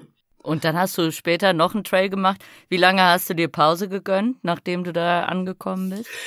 Also gar keine Pause, weil mein Visum lief ja aus und ich war eh schon viel langsamer als geplant. Oh Gott. Ich musste zum äh, nächsten Trail, musste ich sowieso fliegen und zwar über, äh, hätte ich verschiedene Varianten gehabt. Ich bin über Las Vegas geflogen, habe mich da zwei Tage lang in irgend so ein nettes äh, Resort-Hotel geknallt. Ne? Im Caesars Genau, habe die All-You-Can-Eat-Buffets in den Casinos genossen, habe mich ans Swimmingpool gelegt und dann ging schon auf zum nächsten Trail. Na, immerhin. Aber ich nochmal ganz kurz äh, zurück nach Oregon. Ich muss auch sagen, jetzt wo du das alles so mitreißend erzählt hast, so bildgewaltig, ich bekomme auch nochmal einen ganz anderen Respekt für auch zum Beispiel die frühen Siedler oder auch bis hin zu den Ureinwohnern, die damals sich ja auch mit diesen Landschaften auseinandersetzen mussten. Ich meine, heute die, die Cowboys natürlich auch, aber die haben dort eine gewisse Infrastruktur natürlich, sind dort nicht so, nicht so auf sich allein gestellt unterwegs, wie du es warst, aber die Menschen, die, die Amerika ursprünglich mal ja, erkundet haben, die dort gelebt haben, die dort äh, gejagt, gewirtschaftet haben oder es zumindest versucht haben in bestimmten Gegenden, haben sie es ja dann auch nicht geschafft. Wahnsinn, womit dies damals zu tun hatten, nicht wahr? Die konnten dann nicht nach äh, sechs Wochen nach Las Vegas fliegen. Also gut, dass du nochmal ansprichst, weil ich habe tatsächlich, bin ich auf ganz viele solche Spuren gestoßen. Also mhm. äh, wirklich wie, wie, im, wie, im, wie, im, wie im Film. Ich habe einmal mein Zelt aufgestellt und wenn ich Zelt aufstelle, gucke ich mir den Boden da nach Unebenheiten ab, ne, dass da, dass ich da nicht auf irgendwelchen Kaktusnadeln liege oder sowas, ne, und taste da rum und denke, was ist das denn, so ein glänzender schwarzer Stein? Und ich heb das hoch und tatsächlich habe da eine Pfeilspitze gefunden, also eine Indianer Pfeilspitze. Krass. Ich habe die natürlich liegen lassen. Also ich hätte, habe ich hintergelesen, ich hätte sie sogar mitnehmen dürfen. Wenn man die nicht gewerblich sammelt, darf man das mitnehmen. Aber ich wollte jetzt natürlich nicht irgendwelche, also historischen Funde dort, dort wegnehmen. Also ich habe die da gelassen. Ja. Äh, was am Wegesrand auch sehr häufig, also ein paar Mal liegt, das sind alte Homesteads, also alte Siedlungen dieser ersten weißen Siedler. Mhm. Und das ist also eine verfallene Bruchbude und halt so ein paar äh, äh Bretterzäune noch. Und das war schon krass, wenn du dir vorstellst, also der nächste Nachbar ist dann vielleicht in der nächsten Basin, ist der 50 Kilometer entfernt. Und die waren halt total angewiesen, die konnten natürlich dort nur siedeln, wo es irgendwie eine Quelle gab. Und wenn diese Quelle aus irgendwelchen mhm. Gründen versiegt ist, dann waren die da dem Tode geweiht. Ne? Das, das, das ist schon brutal, sich das vorzustellen. Also wie, wie abgeschieden die dort waren. Ne? Ja, ja. kriegt man nochmal ganz andere Ehrfurcht davor. Ja, ja und dann mit diesen Wetterkapriolen und so, das ist schon krass, ja. So, Lydia, also äh, hast du denn jetzt Lust bekommen auf den äh, Desert Oregon Trail? Machst du das jetzt nächstes Jahr? Nee. nee, also ehrlich gesagt nicht. Ach Mensch. Das ist äh, Christine jetzt. Nein, es klingt schon, schon wirklich, also so ein bisschen Lust hat man zwischendrin schon. Äh, also man hat halt Lust, so ein bisschen rauszugehen, ne? Äh, sich da irgendwo durchs Gebüsch zu schlagen und so. Aber ich glaube, sechs Wochen lang wäre mir das zu krass gewesen, ehrlich gesagt. Also Respekt, Christine. Also es war sehr lustig. Lisa Trail liegt mir wirklich sehr am Herzen, weil ich auch diese, dieses Ansinnen, also diese Landschaft dort zu schützen mit diesem Trail, finde ich total großartig. Also du und, möchtest nicht nur abschrecken. Nee, nee, und ich habe dann eben, wir haben dann, also mit der René habe ich dann noch so ein Insta-Live gemacht und meine ja. deutschen Follower sagten hinterher, dieser Trail wird sich nie mehr von deiner Werbung erholen. das ist sehr schön formuliert. also glücklicherweise werden die Amerikaner verstehen, das ist ja die Hauptzielgruppe, die dorthin fährt. Aber tatsächlich, also ähm, ich möchte die Leute nicht abschrecken, aber halt, wie die René auch schon sagte, wir wollen da keine Anfänger haben. Man ja. muss schon genau wissen, was man tut. Wenn man auf sowas steht, ist es fantastisch. Also für mich, wow, war es wirklich das Highlight der letzten Jahre oder mit eines der Highlights der letzten Jahres, war toll. Aber es ist was, was man sich schon sehr genau überlegen muss. Mhm. Okay, Gut, dann äh, haben wir das. Und ähm, wer jetzt doch Appetit bekommen hat äh, auf diesen Trail, kann ja gern auch nochmal das äh, Kapitel dazu nachlesen. Es gibt natürlich auch ein eigenes Oregon Desert Trail Kapitel in deinem neuen Buch äh, mit dem Titel wiederum Auf 25 Wegen um die Welt. So heißt äh, das neue Werk ja, das dieser Tage erscheint, beziehungsweise erschienen ist kurz vor Release dieser Folge hier. Ähm, vielleicht erzählst du uns mal ein bisschen von diesem Buch. Was ist das Konzept? Also das Konzept ist, habe ich eigentlich euch, also euren Zuhörern zu verdanken. Ich muss es mal kurz erklären. Ich äh, mache, wenn ich nicht wandere, bin ich ja in Deutschland und schreibe Bücher und mache Vorträge oder mhm. Shows, wie ich immer so schön sage. Und äh, bei diesen Shows gibt's immer, so mein Special, gibt's immer eine Fragerunde. Also in der Pause liegen immer Zettel aus und die Leute können dann Fragen an mich aufschreiben, die beantworte ich dann im zweiten Teil. Und das war also sehr kurios, äh, weil anscheinend bin ich ein aufgeschlossener Mensch, also was da an Fragen kommt. Das war auch sehr länderspezifisch. Also die, okay. die Österreicher fragen immer so, wie ist das, äh, wie, wie ist das mit deiner Verdauung? Kriegst du keinen Durchfall von den vielen Schokoladenessen und so, ne? Die Schweizer, die ich mir für Brüde gehalten habe, die wollten also jeden Abend wissen, wie ist das mit dem Sex unterwegs im Zelt? Ne? ich, die Schweizer. Hätte ich, hätte, ich, hätte ich jetzt so auch nicht vermutet, aber die war da beinhart. Ne? Und die Deutschen, die haben immer sowas gefragt wie, naja, zahlst du eigentlich Steuern? Wie bist du sozialversichert? Also, oh nein. Um Gottes Willen. Oh Verdammt. So, und äh, aber was halt wirklich, wirklich immer kam, also egal in welchem Land ich war oder welches Publikum das war, also alle wollten immer wissen, was ist dein Lieblingstrail und welchen Trail kannst du empfehlen? Hm. So, jetzt bin ich ja mittlerweile, also Stand heute, so wie wir reden, bin ich bei 60.000 Kilometern. Also Leute, da gibt's jetzt keinen besten, schönsten sonst wie Trail. Es kommt ja immer total drauf an. Also bei Oregon Desert Trail ist ja typisches Beispiel, ne? In seiner Art ist er total toll, aber wenn du jetzt Erholung suchst, bist du da natürlich völlig falsch, ne? Ja. Und mhm. Und so ist es auch mit den Empfehlungen. Ne? Also da äh, jemand, der jetzt irgendwie 25, ich kann vor Kraft nicht laufen und will gerne Bear Grylls imitieren, der ist natürlich da genau richtig. Jetzt aber eher die ältere Dame, die gerne mal pilgern will, die brauche ich da nicht hinschicken. Es gibt keinen Trail, der für alle passt.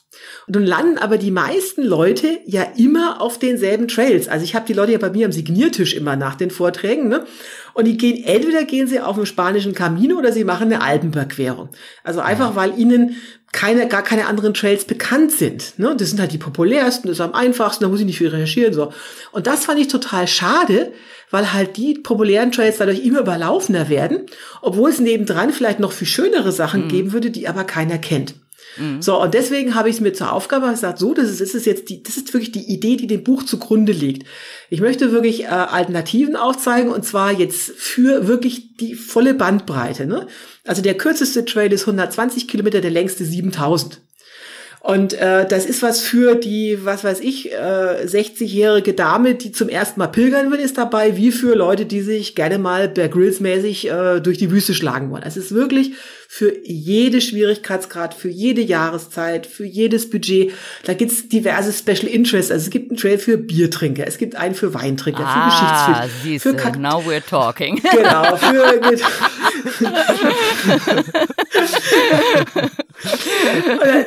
Julia wacht plötzlich wieder auf. Hallo, da bin ich wieder. Also, äh, wo bist du bei, bei Bier oder bei Wein? Also bei, Bier. bei Bier. Dann empfehle ich. Gibt's da Kölsch? Ist das eine Kölsche Wanderroute? Nein, nein, das ist, aber nee, Kölsch, Erik. Als Bierliebhaber okay, ist das jetzt nicht ja, unbedingt. Äh, das war nur eine naja. Testfrage. Du hast bestanden. Gut. Also der, der Bierträger das wäre der Frankenweg durch meine alte, durch meine alte fränkische Heimat, die größte Bier, die böste Brauereidichte, ich glaube sogar weltweit gibt's da in Franken. Ja. Aber dann also natürlich also, Rauchbier auch, ne? Ja, mhm, unter anderem, unter anderem. Also das ist sozusagen die Grundidee. Also es gibt einen Trail für jeden. Also die meisten wissen das bloß nicht. Also Leute, ihr müsst jetzt nicht zum fünften Mal den spanischen Camino pilgern, sondern es gibt hier die, also es gibt hier für jeden ist was dabei. Und das ist die Idee von dem Buch. Und äh, 25 Trails sind sind, sind drinne und es ist wie in dem Podcast hier. Ich erzähle in diesen jedem Kapitel, also was mir dort passiert ist möglichst meistens sehr lustige Geschichten und halt so ein bisschen Sach, Sachinformation so als Hintergrund, was man wissen muss, wenn man diesen Trail wandern will. So, mhm. das ist die Idee vom Buch und nun bin ich gespannt, ne? Ja. ja. Ich habe es ja schon gelesen vorab, wie gesagt, und ähm, äh, muss wirklich sagen, es, es ist ein tolles Buch, weil es natürlich, man könnte meinen, es gibt ja schon wirklich viele Bücher zu den schönsten Trails der Welt, die spektakulärsten Wanderwege der Welt und so weiter und so fort. Aber das sind ja meist, zum Teil natürlich auch wunderbar mit Fotos großartig und so weiter, schöne Coffee Table Books. Aber in den allermeisten Fällen, wenn nicht sogar immer, sind das natürlich ähm, redaktionell zusammengestellte Sammlungen verschiedener Autoren, die dann jeweils vielleicht ein oder zwei dieser Trails gewandert haben oder äh, die Texte vielleicht sogar auch vom Schreibtisch aus recherchiert haben.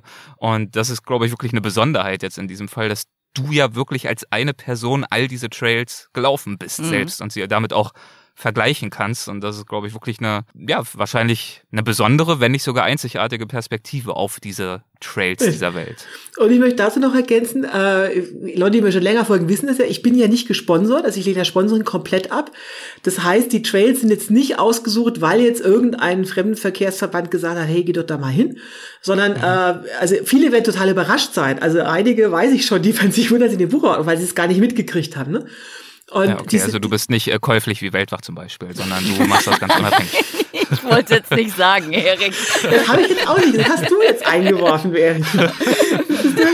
Ich lade an dieser Stelle gern auch nochmal dazu ein. Also ein euch. Tomahawk Steak in, in Südtirol.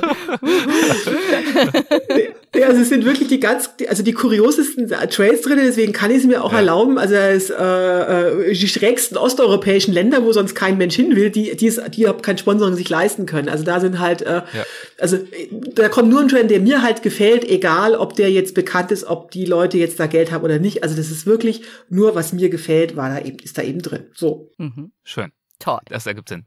Gibt es denn bei diesen Fragerunden im Anschluss an deine Vorträge, gibt es eigentlich auch Fragen, die dich wirklich richtig nerven? Also jetzt abgesehen vielleicht mal von den Fragen nach, nach deiner Steuertechnik? Nee, nerven nicht. Also ich sehe das immer so als Kompliment. Äh, ja. weil ich das gefragt werde, was man sich sonst nie fragen traut. Also ich werde immer gefragt, was machst du, wenn du deine Tage hast? Aha. Das, äh, äh, oder so. Hatten wir, glaube ich, schon mal eine Plusfolge zu. Also nicht genau zu dieser einzigen Frage. Nicht Nur zu dem Thema. aber, aber sozusagen. Wandern mit äh, Periode.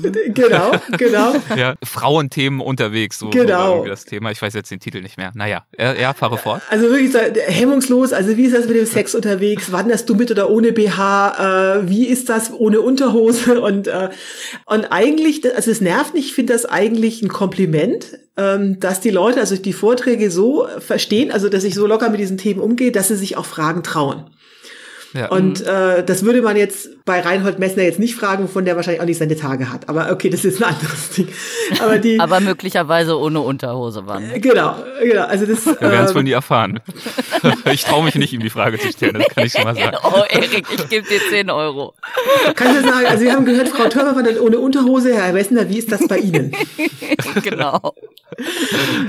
ähm, also, wie gesagt, Nerven tut mich gar nichts. Ich finde es halt immer nur kurios. Und zum Schluss möchte ich jetzt vielleicht noch die beste Frage. Also ich habe wirklich tausend, also hunderte von Zetteln zu Hause. Ne? Ich mache das ja seit, ja. Äh, also allein letzte Saison haben zehntausend Leute diesen Vortrag gesehen. Ne? So, und die beste Frage, also die beste, die kam wirklich aus der Schweiz. Da hat jemand auf einen Zettel geschrieben, war eigentlich mehr eine feste als eine Frage, sagte Frau Türmer, ist das Leben nicht viel zu kurz, um deutsche Schokolade zu essen. das konnte der Schweizer nicht bei sich halten. Das konnte der Schweizer nicht bei sich halten. Und das ist also wirklich mit Abstand die beste Frage, die mir je gestellt ist. Ich werde nie erfahren, wer es jetzt war. Aber äh, der, der Mann oder die Frau war wirklich grandios. So. Toll. Dann würde ich sagen, wollen wir jetzt diese Beste aller Fragen auch nicht mit weiteren unserer mittelmäßigen Fragen noch äh, wieder äh, schwächen und herabsetzen und es vielleicht auf dieser Note dann auch äh, belassen für dieses Mal äh, zu den USA. Ich äh, kündige schon mal an, es wird demnächst noch ein paar weitere Folgen mit dir geben zu weiteren Wanderwegen. Wir verraten noch nicht genau welche, aber Christine Türmer wird zurückkehren und uns noch ein bisschen mehr erzählen. Für diesmal war es das. Vielen, vielen Dank, Christine. Vielen Dank für deine Zeit. Das hat wirklich Spaß gemacht dieses Mal. Dankeschön. Ja, danke, Christine. Sehr, sehr gerne. Mach's gut. Ciao, ciao. Das war Christine und ich muss sagen, Lydia, ich habe jetzt doch auch ein bisschen Durst bekommen. Meine Kaffeetasse ist längst schon leer. Ich werde jetzt gleich erstmal Wasser fassen. Na, ich habe ja noch ein bisschen. Da sagst du was, ich trinke. Ja, nimm mal einen Schluck. Ah ja, ja, erstmal runterkommen. Das war ein wilder ah. Ritt oder eine wilde Wanderung. Ja, das war cool. Und äh, tatsächlich musste ich auch so ein bisschen daran denken, als sie meinte, alle laufen immer auf denselben Trails, hm. aber gibt so viele schöne, musste ich so ein bisschen an Hans Kammerlander auch denken, äh, mit seinem Projekt immer die zweithöchsten Berge zu erklimmen. Stimmt, die zweithöchsten Berge aller Kontinente, ja. Ja, äh, genau. Zu erklimmen, weil er sagt, da ist halt gar nichts los, während halt immer auf den höchsten äh, Gipfeln die Hölle los ist. Da musste ich so ein bisschen dran denken. Guter Punkt, ja stimmt, denn du hast ihn ja, ja gemeinsam mit mir getroffen und interviewt, genau. als wir vor ein paar Jahren zusammen in äh, Südtirol unterwegs waren. Na, welche Folge? Weißt du es noch aus dem Kopf? nee, sorry, das wäre jetzt natürlich... jetzt enttäuscht mich nicht. Ich finde es ja immer so phänomenal, dass du immer sofort weißt, welche Nummer. Ich würde ja mal schätzen, so um die 100, äh, paar, 180, 190. Jetzt bin ich aber neugierig. Ich, ich guck mal kurz ja. nach. So, Cut. genau. so, warte mal. Dü, dü, mal dü, dü. Bitte bleiben Sie dran. Erik Lorenz recherchiert. Wir gucken. Naja, also ich weiß nicht. Äh, Lob verdiene ich nicht. Ich habe ja gerade gesagt, so um die 180. Äh, zumindest ja. bin ich in den 100 dann richtig. Es war 154. Seven Na, Second ja. Summits über mhm. die Berge um die Welt mit Hans Kammerlander und natürlich Lüger Möckelhoff, da warst du auch schon mit dabei. Naja, okay, also Richtig. Hans Kammerlander und Christine bedienen uns beide in der Hinsicht wunderbar, dass sie uns zeigen, dass es manchmal sich lohnt, noch äh, einen Gedanken weiterzudenken, doch noch mal ein bisschen zu recherchieren und eben auch äh, die Berge, die Trails, die was auch immer, die Wüsten, die Dschungel dieser Welt zu erkunden, die vielleicht nicht überall ganz oben auf den To-Do-Listen stehen. Ja, das war toll. Ja, und aber auf deiner To-Do-Liste steht es jetzt also dementsprechend immer noch nicht. Oregon Nö. Desert Trail. Nö. Auf gar keinen nee. Fall. Vielleicht die Bierwanderung, aber die ist in Franken. Ah, ja, und? Da muss ich mir meine eigene Bierwanderung irgendwo anders ausdenken. Warum? Was, wo liegt das Problem bei Franken? Ich habe ich hab in Franken studiert. Okay, und das. Da habe ich schon alle Biere getrunken. Ah, das reicht. Okay. Jetzt äh, ist der, der Neugierfaktor äh, nicht mehr ganz so groß. Genau. Hm. Na gut. Aber hast du denn jemals schon so eine richtige Wanderung gemacht? Irgendein Trail, wo du wirklich mehrere Tage unterwegs warst? Ja, am ehesten in Panama, ne? Also bei den NASO, beim Volk der NASO, ah, da ja. habe ich ja mit den ähm, Kamerafallen aufgestellt ja. und da waren wir ein paar Tage unterwegs. Ja. Da wären wir auch noch viel länger unterwegs gewesen, aber das war ja so total dramatisch, dass dann welche verunglückt sind, auch äh, tatsächlich mhm. im Zuge dieser Expedition. Ja. Aber da waren wir mehrere Tage unterwegs. Das ist wohl das eheste, was ich gemacht habe. Und äh, wie ich vorhin schon angerissen habe, äh, sämtliche Aktionen im Regenwald sind eher so diese, wie hat sie das genannt? Äh, die Vergnügungsstufe 2. äh, also ja. währenddessen echt scheiße. Und hinterher sind es dann doch eigentlich immer Erlebnisse. Das sind die Erlebnisse, an die man sich immer erinnert. Ja, absolut, ja. Wo man immer die besten Geschichten erzählen kann. Wir werden mal sehen, ob äh, derlei Erlebnisse auch für uns bald dazu kommen. Vielleicht an dieser Stelle mal so ein ganz vager Teaser zum Thema Wandererfahrung dann bei dir. Kommt ja vielleicht dieses Jahr 2023 was dazu, wenn alles klappt. Wir haben ja vor, uns doch in einen etwas weiter entfernten Ort zu begeben, weiter entfernt für ja. uns beide und dort äh, wandernd unterwegs zu sein. Ich glaube, das wenn das klappt, wenn das so passiert, wie wir uns das vorstellen, dann wird das äh, Erlebnisse liefern, die bleiben werden und hoffentlich auch ein paar tolle Folgen.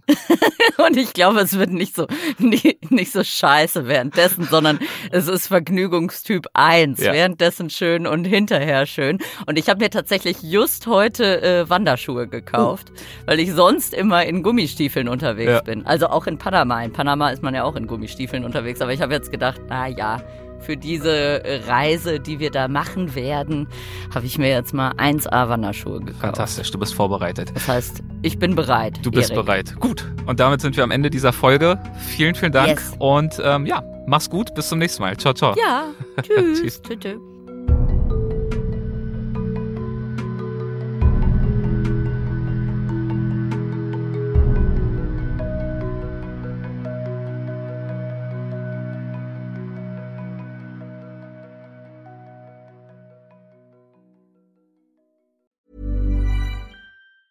Hey, it's Danny Pellegrino from Everything Iconic. Ready to upgrade your style game without blowing your budget? Check out Quince. They've got all the good stuff shirts and polos, activewear, and fine leather goods, all at 50 to 80% less than other high end brands. And the best part? They're all about safe, ethical, and responsible manufacturing. Get that luxury vibe without the luxury price tag. Hit up quince.com slash upgrade for free shipping and 365 day returns on your next order. That's quince.com slash upgrade. Hold up. What was that? Boring. No flavor. That was as bad as those leftovers you ate all week. Kiki Palmer here, and it's time to say hello to something fresh and guilt-free. Hello Fresh. Jazz up dinner with pecan-crusted chicken or garlic butter shrimp scampi. Now that's music to my mouth. Hello Fresh. Let's get this dinner party started. Discover all the delicious possibilities at hellofresh.com.